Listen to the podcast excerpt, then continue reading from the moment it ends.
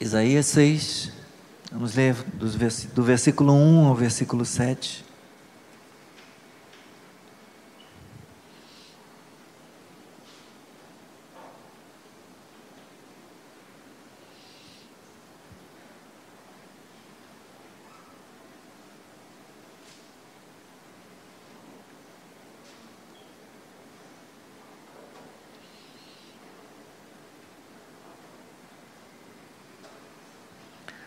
No ano da morte do rei Uzias, eu vi o Senhor assentado sobre um alto e sublime trono, e as abas de suas vestes enchiam o templo.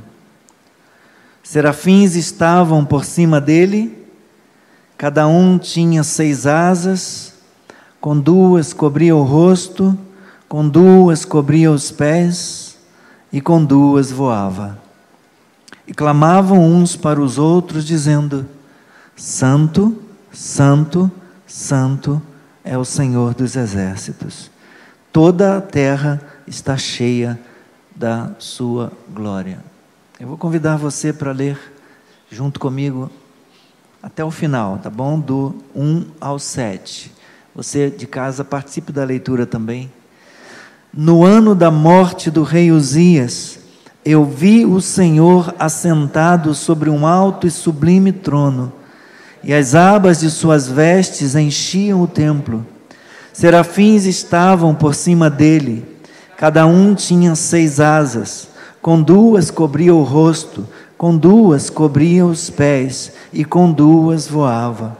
E clamavam uns para os outros, dizendo: Santo, Santo, Santo é o Senhor dos exércitos toda a terra está cheia da sua glória. Os umbrais das portas se moveram com a voz do que clamava, e o templo se encheu de fumaça. Então eu disse: Ai de mim, estou perdido, porque sou homem de lábios impuros e habito no meio de um povo de lábios impuros, e os meus olhos viram o Rei, o Senhor dos exércitos. Então um dos serafins voou para mim, trazendo na mão uma brasa viva que havia tirado do altar com uma pinça. Com a brasa tocou a minha boca e disse: Eis que esta brasa tocou os seus lábios, a sua iniquidade foi tirada e o seu pecado perdoado. Ó oh, Senhor, pedimos perdão para os nossos pecados e pedimos, Senhor, em tua infinita graça e misericórdia, que o Senhor nos visite agora. Obrigado pela leitura da tua palavra. Senhor, que o Senhor fale ao nosso coração, que o Senhor nos visite, que o Senhor nos contemple, nos sonde e aplique a tua palavra ao nosso coração. Que o Senhor nos santifique com a tua palavra. Que o Senhor nos convença, que o Senhor nos discipline, nos corrija, nos exorte, que o Senhor nos, nos salve. Em o nome do teu filho Jesus nós oramos. E que o Senhor seja glorificado e a sua igreja edificada. Em nome de Jesus. Amém. Pode sentar.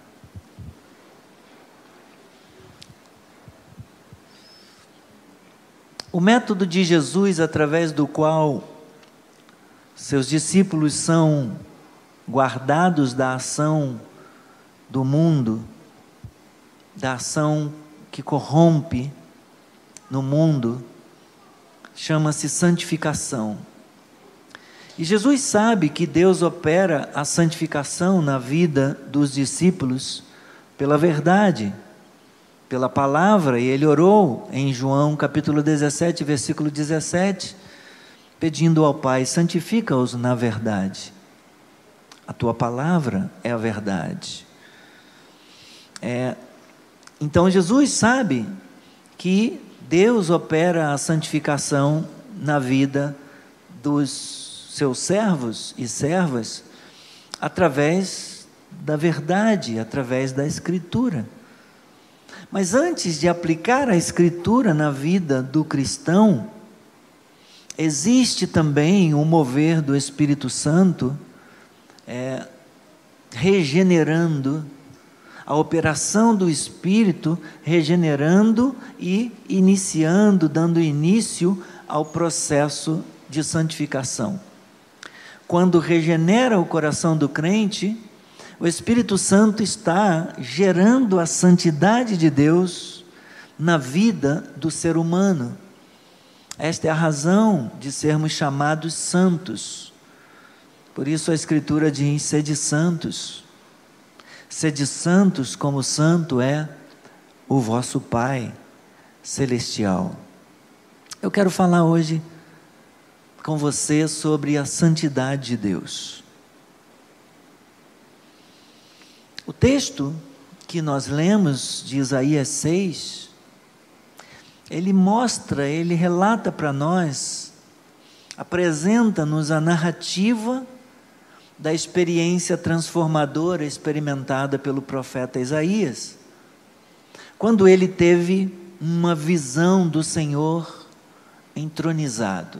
Já ministrei uma palavra à noite aqui no culto da noite e também é, no culto da manhã, de oito horas, a visão transformadora, falando da visão transformadora que Deus deu para o, o profeta Isaías. E do que aconteceu com ele ao ter aquela visão.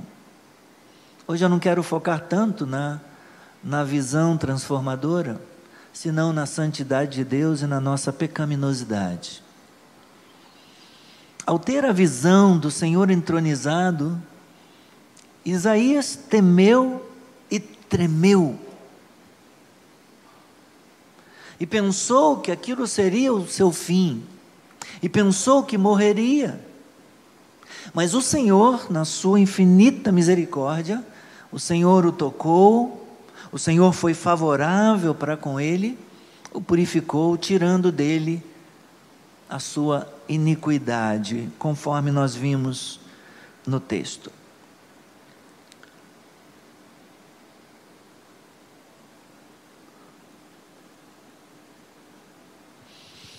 E quando Isaías registrou essa, essa visão que ele teve, ele nos dá uma data.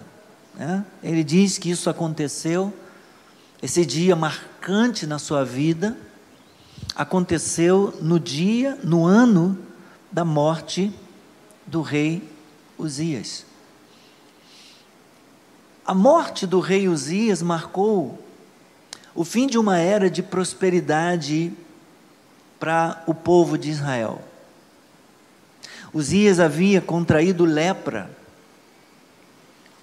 por desrespeitar a santidade de Deus, e o seu filho, chamado Jotão, que tinha sido corregente dele por cerca de dez anos, assumiu o trono em seu lugar. Eu gostaria de convidar você para abrir comigo o texto que fala desse acontecimento na vida de Uzias. Está lá no segundo livro de Crônicas. Deixe marcado aí o texto de. Deixe marcado o texto de Isaías, capítulo 6, porque vamos voltar nele. Segundo Crônicas, capítulo 26.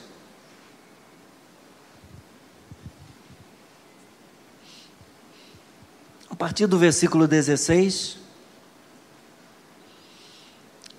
diz assim: é, depois que Uzias se tornou poderoso,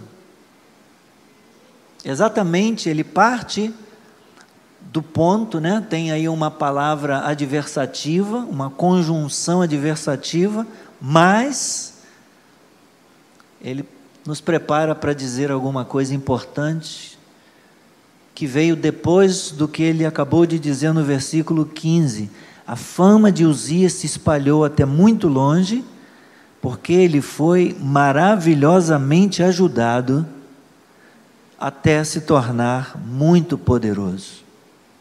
Até ficar famoso, ficar rico, ficar influente. Então vem aí a conjunção adversativa, mas depois que Uzias se tornou poderoso, o que, que aconteceu?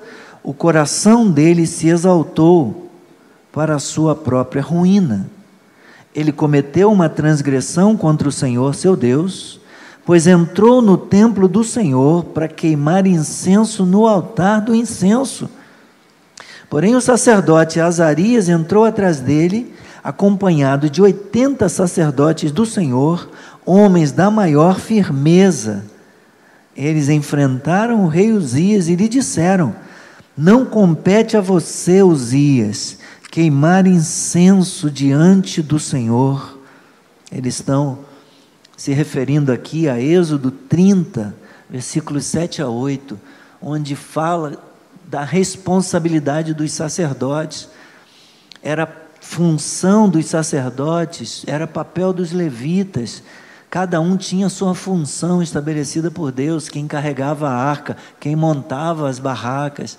Cada um, quem trabalhava preparando os sacrifícios, todos tinham, quem eram os cantores, quem eram os músicos, todos tinham suas funções determinadas. Então eles dizem para Uzias: Uzias, não compete a você queimar incenso diante do Senhor, mas aos sacerdotes, filhos de Arão, que são consagrados para esse serviço. Saia do santuário, porque você cometeu uma transgressão, e isso não lhe trará honra da parte do Senhor Deus. Então, então Uzias se indignou ele tinha o incensário na mão para queimar o incenso. No momento em que ele se indignou contra os sacerdotes, a lepra lhe saiu na testa, ali mesmo, na presença dos sacerdotes, na casa do Senhor, junto ao altar do incenso. Quando o sumo sacerdote Azarias e todos os sacerdotes se voltaram para ele, eis que ele estava leproso na testa. Então, apressadamente o tiraram dali, e até ele mesmo se apressou em sair, visto que o Senhor o havia ferido com a lepra. O texto diz que isso aconteceu depois que ele se tornou poderoso, depois que ele cresceu depois que ele prosperou, depois que ele adquiriu sucesso, depois que a fé e a religião ficou muito familiar demais. E ele tinha todas as coisas bem acomodadas, bem ajustadas na sua vida, e o poder lhe subiu à cabeça, e o temor lhe faltou, o poder lhe fugiu, perdão, o poder subiu e o temor fugiu. Porque o sucesso pode se tornar perigoso na nossa vida. A prosperidade pode se tornar uma armadilha na nossa vida. Ele cometeu uma transgressão contra o Senhor seu Deus. Foi considerada uma transgressão o que ele fez entrar no templo do Senhor para queimar incenso no altar do incenso. Então o sumo sacerdote Azarias vai atrás dele, levando 80 homens, 80 sacerdotes do Senhor, e tentando, tentaram demover o rei da sua insanidade, tentaram demovê-lo do seu pecado, da sua loucura, mas diz o texto que ele ficou com raiva. Quantas vezes pessoas querem nos ajudar e nós nos indignamos? Pessoas querem o nosso bem, querem nos proteger, nos aconselhando, e nós nos indignamos, ficamos chateados, ficamos com raiva. E no exato momento da indignação dele, quando ele trazia o incensário na mão para queimar o incenso, a lepra estourou, a lepra, a lepra eclodiu né, na sua testa. E por causa da lepra, Uzias teve que se afastar das suas funções reais. Por causa disso, foi morar numa casa separada, porque Levítico também estabelecia isso. A lepra era comum naquele período. mas o leproso tinha que viver separado. Então, por causa disso, ele morou numa casa separada, de acordo com o que estabelecia a lei. Lá, Levítico capítulo 13, versículo 46. E diz a palavra que Uzias ficou leproso até o dia da sua morte. Segundo Reis, capítulo 15, versículo 5.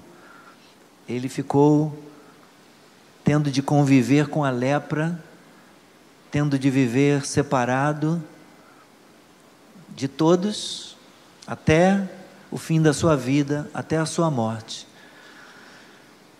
O sucesso trouxe poder, influência, status, o poder gerou orgulho e soberba, e isso levou Uzias a achar que estava acima do bem e do mal.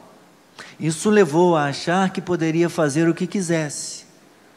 Ele, ele achou que sendo rei, ele não tinha que se submeter à lei, à lei de Deus. Sendo rei de Israel, ele não precisava cumprir a lei, ele não precisava cumprir as suas obrigações, é, porque não lhe competia queimar incenso. Era tarefa do sacerdote, como já dissemos. Triste, triste fim de um homem que começou bem, de alguém que realizou grandes coisas. Não basta começar bem, temos que perseverar até o final, temos que ser cuidadosos com a nossa vida. E aí poderíamos dizer, poxa, mas né, Deus foi tão severo. Mas ele teve uma oportunidade. Versículo 18.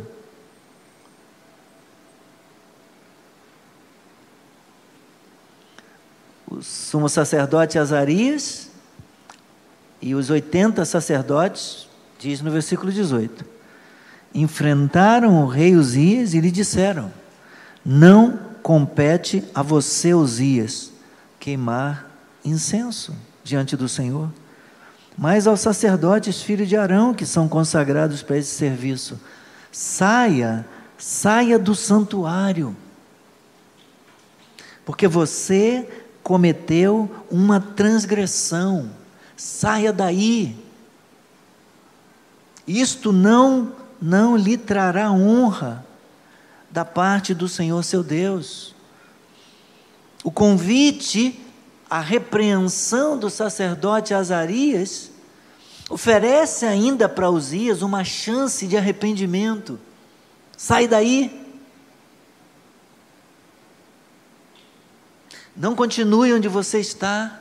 Não continue fazendo o que você está fazendo.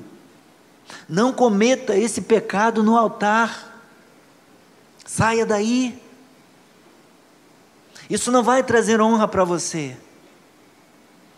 Mas ele, ele não escutou, ele não ouviu a repreensão, e pelo contrário, ele rejeitou a repreensão, demonstrando um sentimento de raiva, de ira contra os sacerdotes.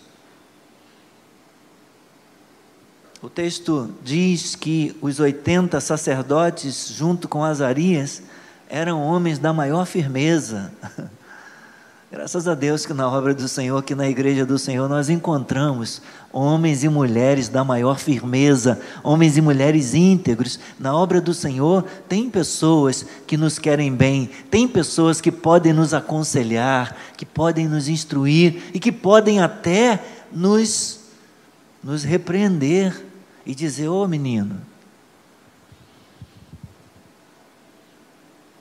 Às vezes o sacerdote já está meio ancião, né, como, como eu, né, 57 anos. Pô, o pastor vai me chamar a atenção, né, eu com 18, 25. O pastor já está velhinho, vai me chamar a atenção.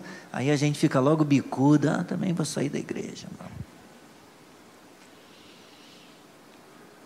Eram pessoas íntegras, eram pessoas que queriam bem a obra do Senhor e que queriam bem a todos, inclusive o rei. eram respeitáveis na comunidade e no templo de Israel. Mas Uzias estava cego em seu pecado e não aceitou a oportunidade da graça trazida pelos sacerdotes. Que tristeza, meus irmãos, que tristeza ver que há pessoas inquebrantáveis, que há pessoas que não se arrependem, que há pessoas que se fazem de surdas quando recebem disciplina, quando recebem correção. Vivemos muitas vezes nesse período, nesse tempo de pós-modernidade, nessa época de falta de compromisso, muitas vezes vivemos em que, é, um, um período em que pessoas perambulam, transitam de uma igreja para outra. Muitas vezes por conta de disciplina. Porque alguém falou alguma coisa, porque alguém disse alguma coisa e a pessoa vai e muda e vai para outro lugar. E assim nós não somos curados. E assim nós não somos quebrantados. E assim não há arrependimento, e portanto, não havendo arrependimento, não há cura. Infelizmente, isso ainda acontece. Isso ainda acontece nos nossos dias, irmãos.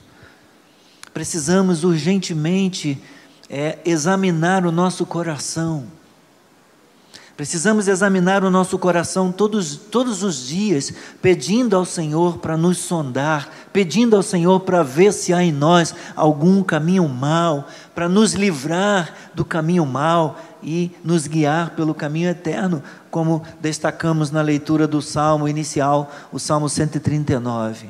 Sonda-me, ó Deus, conhece o meu coração Prova-me e conhece os meus pensamentos. Vê se há em mim algum caminho mal. Houve caminho mal no coração e nos pensamentos de Davi, de Abraão, que mentiu, de Isaac, de Jacó. Será que não pode haver caminho mal no meu coração, no seu? Será que não pode haver mau pensamento algum em nós? Precisamos pedir que o Senhor nos sonde. Que o Senhor nos sonde, queridos, precisamos. Mais do que nunca precisamos olhar para a nossa vida, sondar o nosso coração, examinar nosso caminho. Precisamos. E há uma palavra em Eclesiastes, eu gostaria de convidar você para abrir Eclesiastes capítulo 5.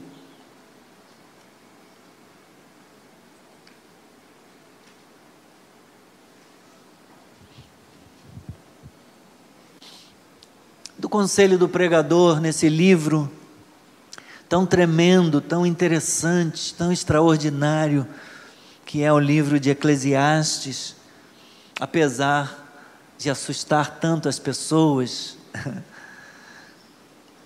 É, há quem considere o livro ácido, o livro mais mal-humorado da Bíblia. Um escritor escreveu, um pastor, sobre Eclesiastes, o livro mais mal-humorado da Bíblia.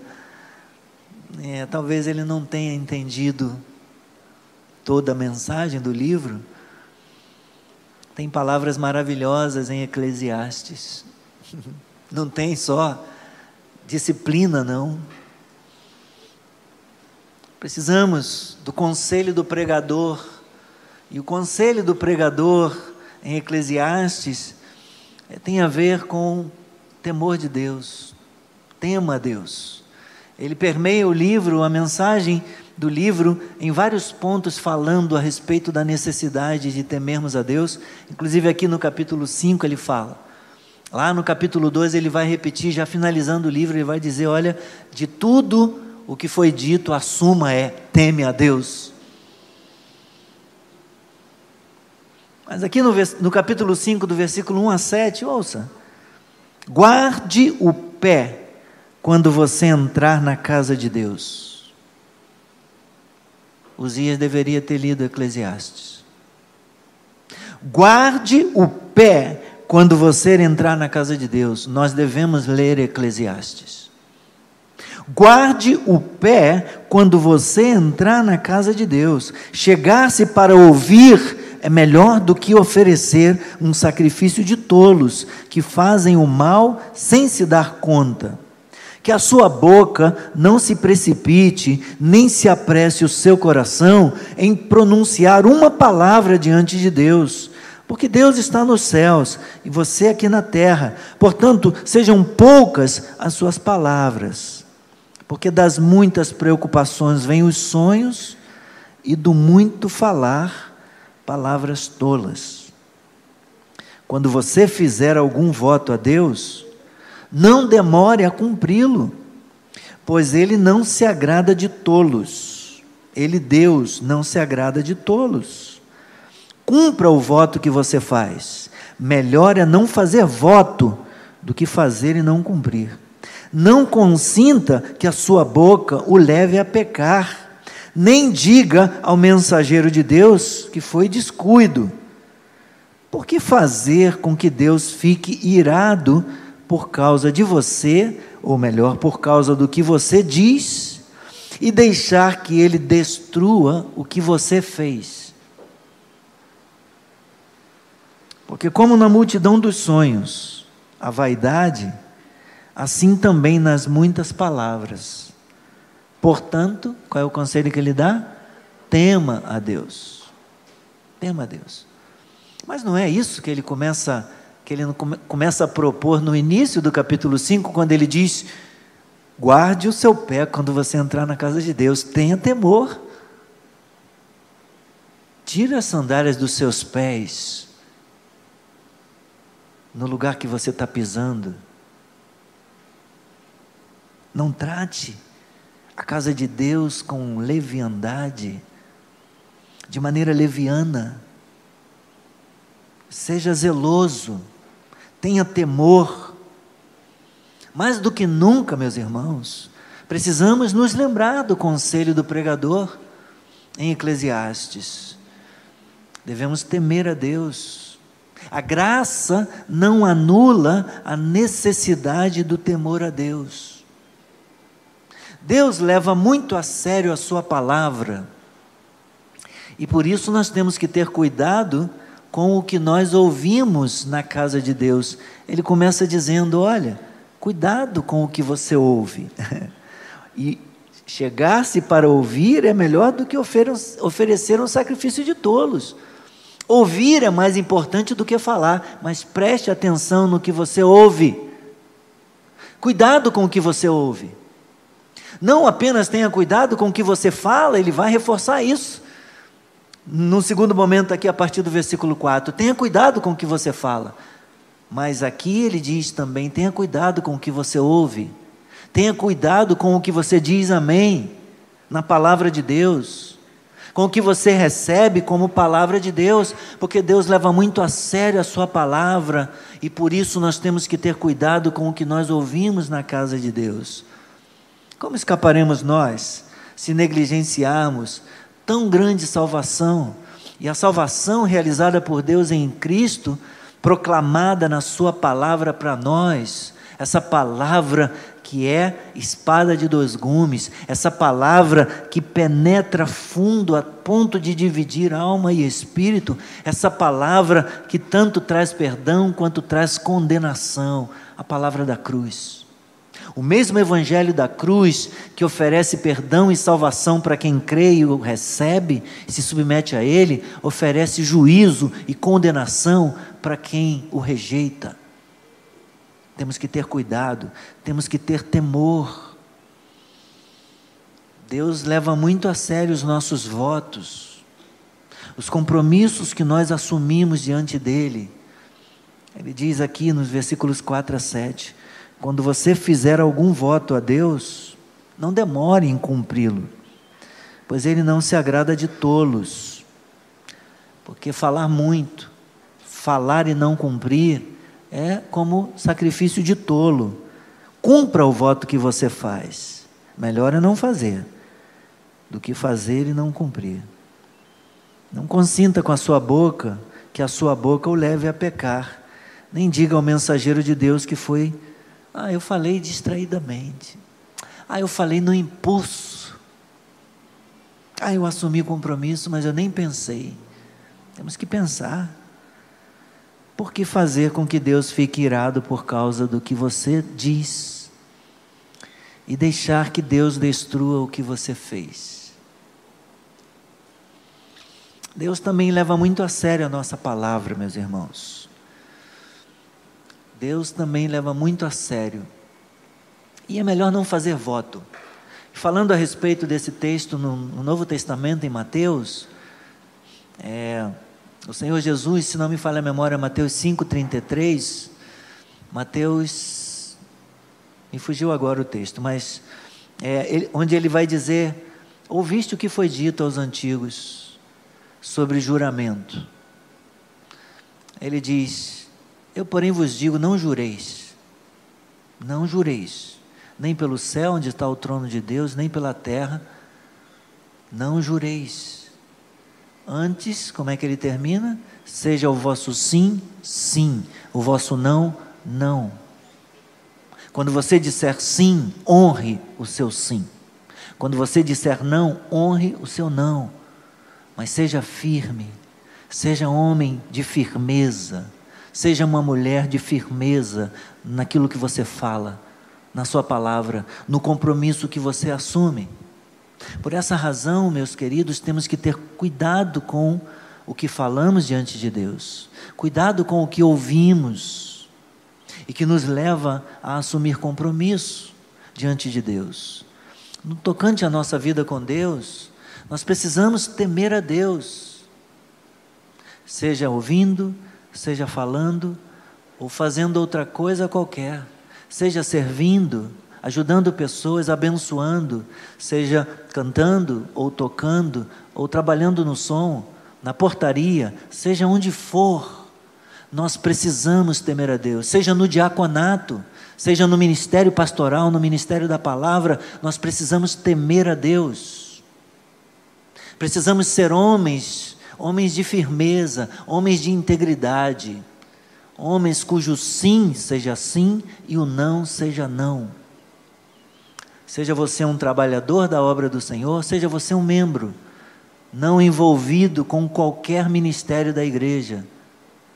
Precisamos temer a Deus, precisamos viver para a glória do Senhor. Quero voltar com você a Isaías para nós terminarmos, por favor.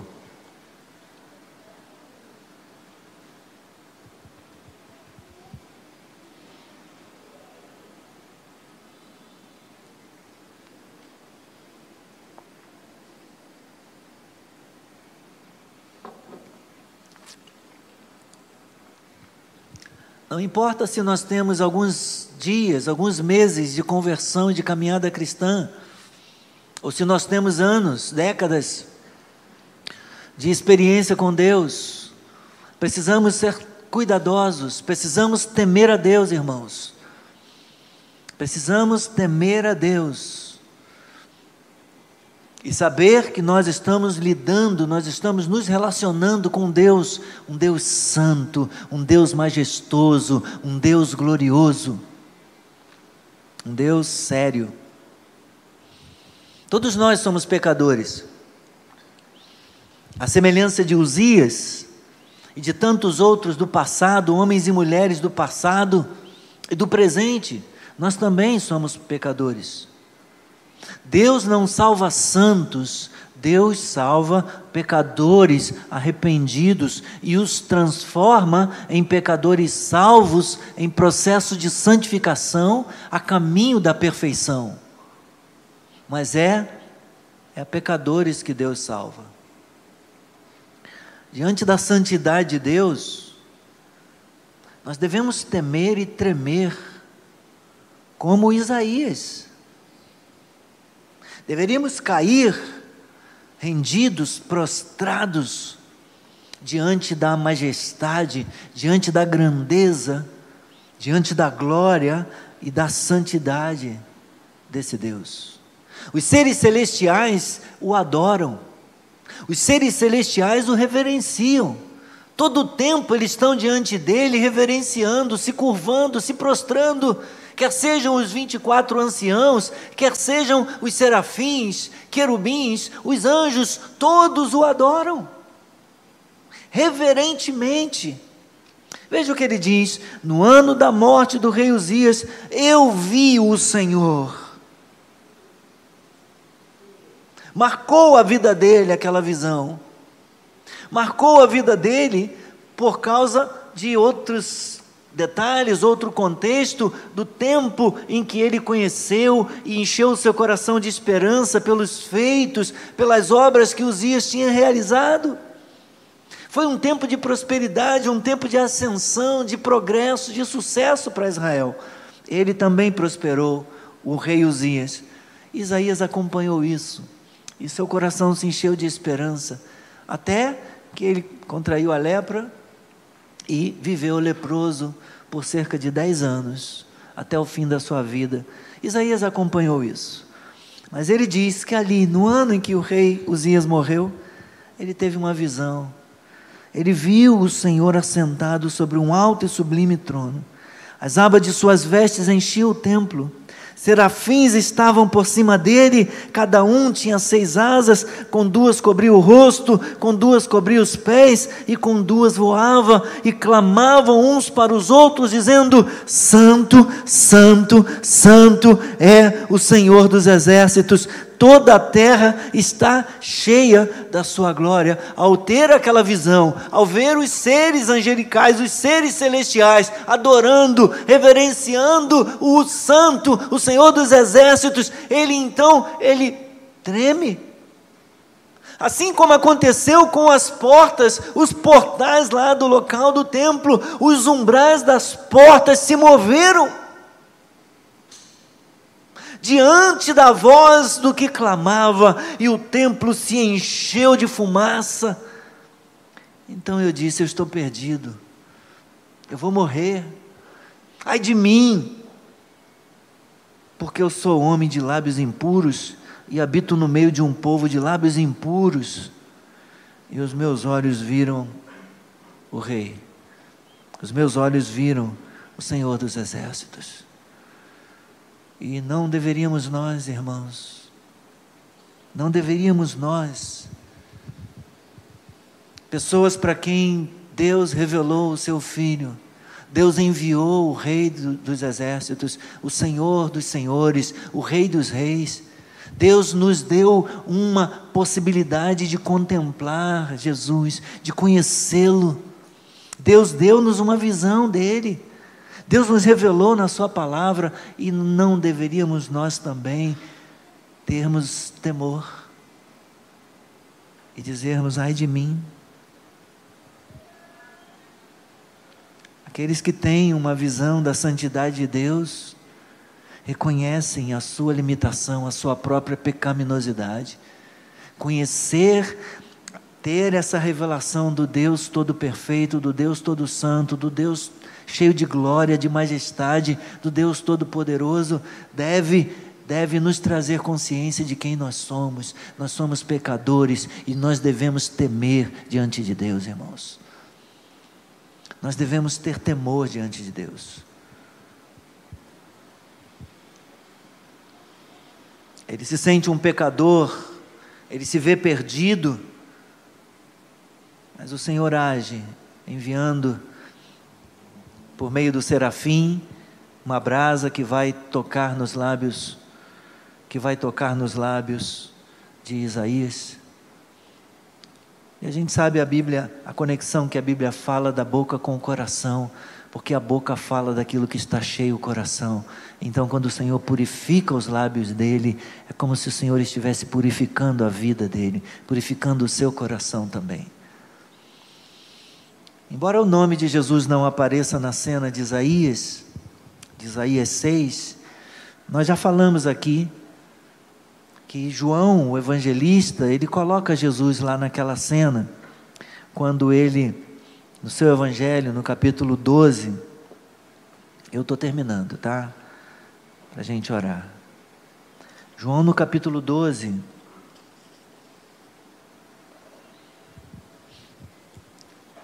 Na sequência do texto que nós não lemos, a partir do versículo 8, quando o Senhor diz: A quem enviarei? Quem há de ir por nós? Então o profeta, já purificado do seu pecado, da sua iniquidade, ele diz: Eis-me aqui, envia-me a mim. Sim, Ele começa reconhecendo-se pecador e dizendo: Ai de mim, e prossegue dizendo: Eis-me aqui. Deus chama pecadores, Deus salva pecadores, Deus envia pecadores transformados. Mas ele, ele se arrepende de ver a sua condição. Então, na sequência, ele vai falar a respeito do seu desejo de servir, de levar a palavra, de levar a mensagem da salvação. E Deus vai dizer para ele como que isso vai acontecer. Você vai falar, mas pessoas não vão ouvir. Mas olha o que, que João diz. João vai citar Isaías 6,10, no versículo 39. Por isso não podiam crer, porque Isaías disse ainda: cegou os olhos deles e endureceu-lhes o coração, para que não vejam com os olhos, nem entendam com o coração, e se convertam e sejam por mim curados. João registrou essas palavras do Senhor Jesus. Isaías disse isso, e agora João interpreta. Versículo 41. Isaías disse isso, porque viu a glória dele e falou a respeito dele. De quem que João está falando? Veja lá, no versículo 36, depois de dizer isso, na parte B do versículo, Jesus foi embora e ocultou-se deles. E embora tivesse feito tantos sinais na presença deles, não creram nele, para se cumprir a palavra do profeta Isaías, que diz: Senhor, quem creu em nossa pregação e a quem foi revelado o braço do Senhor. E depois ele prossegue citando Isaías ele está falando de Jesus, ele está falando do ministério de Jesus, da pregação de Jesus, daqueles que rejeitaram a sua mensagem. Então, qual é a compreensão que João tem ao citar Isaías? Ele diz no versículo 41: Isaías disse isso porque viu a glória de Jesus e falou a respeito dele. O Senhor dos exércitos que Isaías viu assentado no trono e diante de quem os querubins, os serafins diziam: Santo, Santo, Santo é o Senhor dos exércitos, era o próprio Cristo que veio ao mundo, que se revelou a nós. E diante de Jesus, também nós não deveríamos ter temor. Deus enviou Jesus Cristo para morrer por nós, meus irmãos, mediante a sua, a sua entrega, a sua, o seu sacrifício na cruz, para nos salvar e nos purificar dos nossos pecados. É verdade, mas isso não nos exime de sermos santos e de sermos responsáveis com a nossa vida. Graça não é licença para pecar, a graça não é graça barata, a graça é graça preciosa, é graça cara demais, maravilhosa, que custou, custou a vida, custou o sangue, custou a entrega do nosso Senhor, do nosso Salvador. Vamos viver na presença dEle com temor. Vamos honrar aquele que deu a vida por nós, aquele que nos chama para sermos santos como Ele é santo, como é santo o nosso Pai Celestial. Amém? Vamos curvar a nossa cabeça.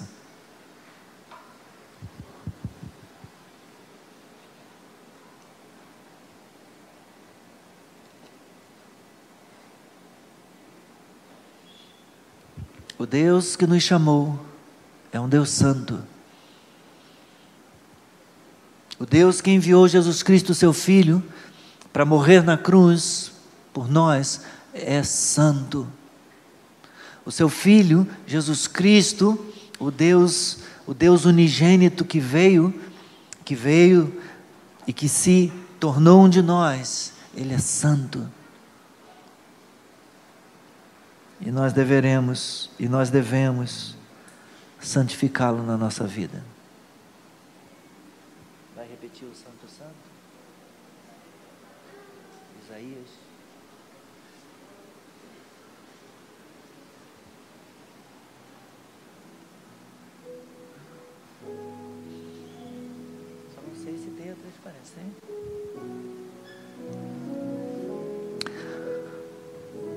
Ó oh, Senhor, Santo, Santo, santo é o teu nome.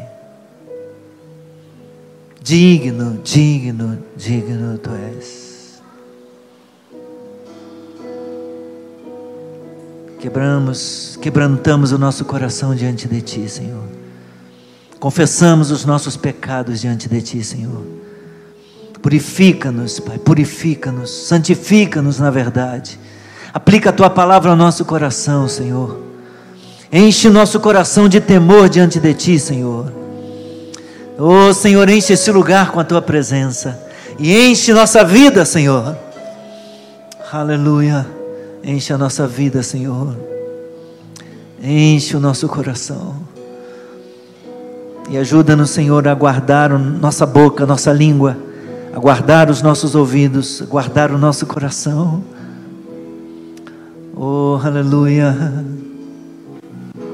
Glória a Deus. Se você quiser ficar de pé. Santo, Santo é, Santo, Santo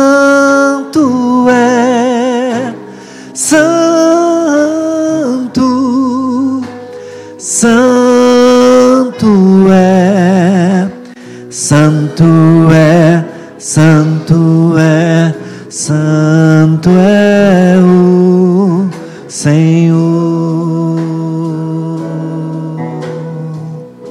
Santo,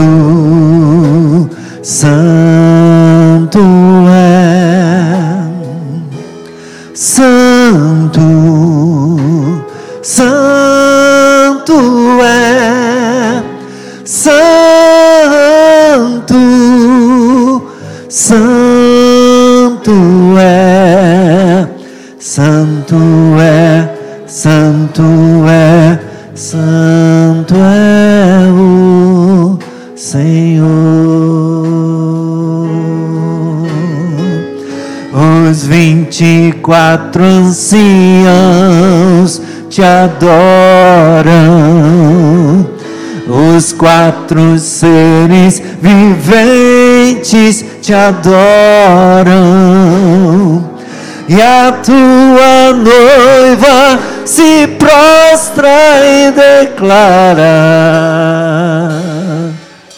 Santo é, Santo é, Santo é o Senhor.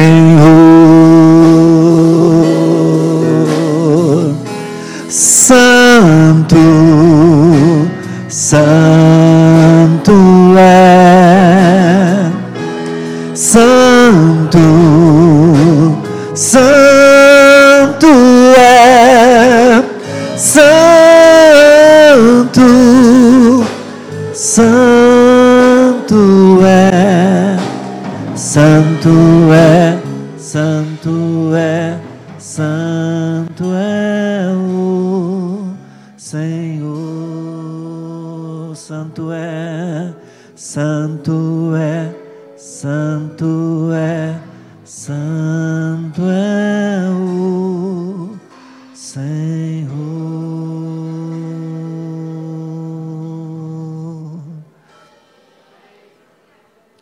Sejamos santos também, irmãos,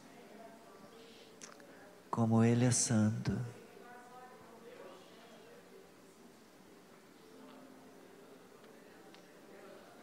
Sejamos santos no nosso falar, sejamos santos no nosso pensar,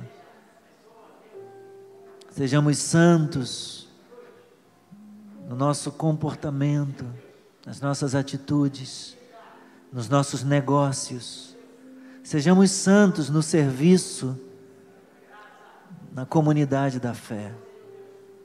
Quando tangemos nosso instrumento, quando tocamos, quando cantamos, quando distribuímos os elementos da ceia, segurando as bandejas com o cálice e com o pão, quando recebemos envelopes de dízimos, quando honramos nosso compromisso diante de Deus, trazendo os dízimos, as ofertas. Sejamos santos nas brincadeiras, quer comendo, quer bebendo, quer fazendo outra coisa qualquer. Que a santidade de Deus nos faça tremer, temer. Quando vamos falar de um irmão,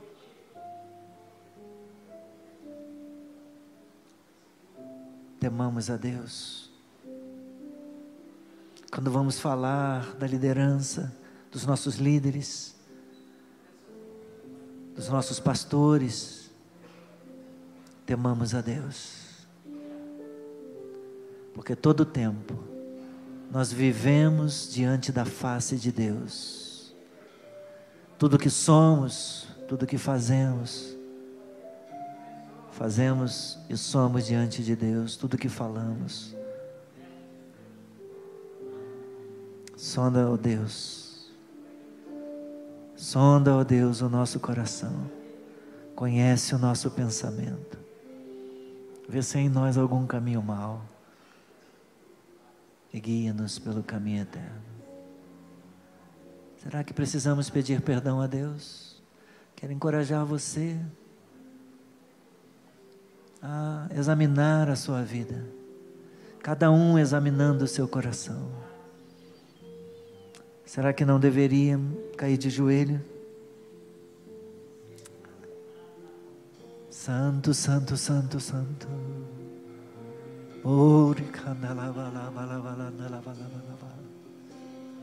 Ai de mim, ai de mim, ai de mim, eu preciso de Ti, Senhor. Eu preciso de Ti, Senhor. Guarda, Senhor, minha boca quando estiver diante de Ti, todo o tempo. Guarda os meus lábios, Senhor, guarda a minha boca para não pecar. Oh, meu Deus, purifica-me, Senhor, santifica-me na verdade, a Tua palavra é a verdade. Ajuda-me, Senhor, de modo que o meu sim seja sim, o meu não seja não. Oh, Senhor, Oh, meu Deus, perdoa-me. Perdoa meu irmão, perdoa minha irmã. Perdoa o teu povo, Senhor. E ajuda-nos, Pai. Ajuda-nos. Mediante Jesus Cristo, nosso Senhor. Foi ele que o, que o profeta viu. E diante de quem tremeu. As portas, os umbrais do templo tremeram a vida dele foi sacudida, ele se viu pecaminoso, pecador, indigno, mas o Senhor o purificou. Aleluia!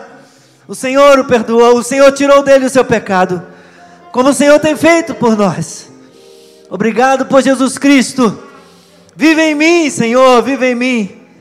Vive em mim, Senhor. Vive em mim, Senhor Jesus. Vive em mim, para que eu esteja crucificado contigo. E a vida que eu vivo pela fé, ah, Senhor, eu vivo na tua glória, na tua presença. Oh, Senhor, por tua causa, em temor, buscando glorificar o teu nome. Ajuda-me a glorificar o teu nome no meu viver. Vamos aplaudir o Senhor, irmãos. Ajuda-nos, Senhor, a sermos santos. Eu quero ser santo, Senhor. Quero ser mais como tu. Quero ser, Senhor, um instrumento que tu possas usar. Oh, aleluia. Obrigado.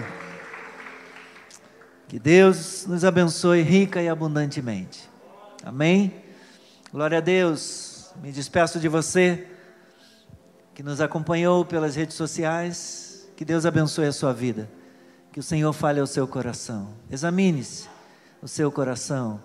Examine-se e peça ao Senhor: sonda-me, ó Deus, sonda o meu coração, conhece os meus pensamentos, vê se tem em mim alguma coisa ruim, vê se tem em mim algum caminho mau. Tire isso de mim, Senhor, limpa, purifica a minha vida. Essa é a oração que devemos fazer todos os dias, tá bom? Um abraço, Deus abençoe a sua vida.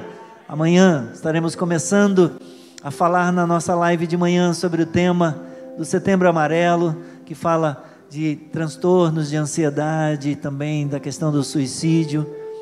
Amanhã minha esposa vai participar comigo esta semana A gente vai estar conversando sobre esse tema. Então, convido você para assistir, para interagir com a gente. Tá bom? Ore por nós. Deus abençoe. Deus abençoe a tua vida. Um abraço. Paz.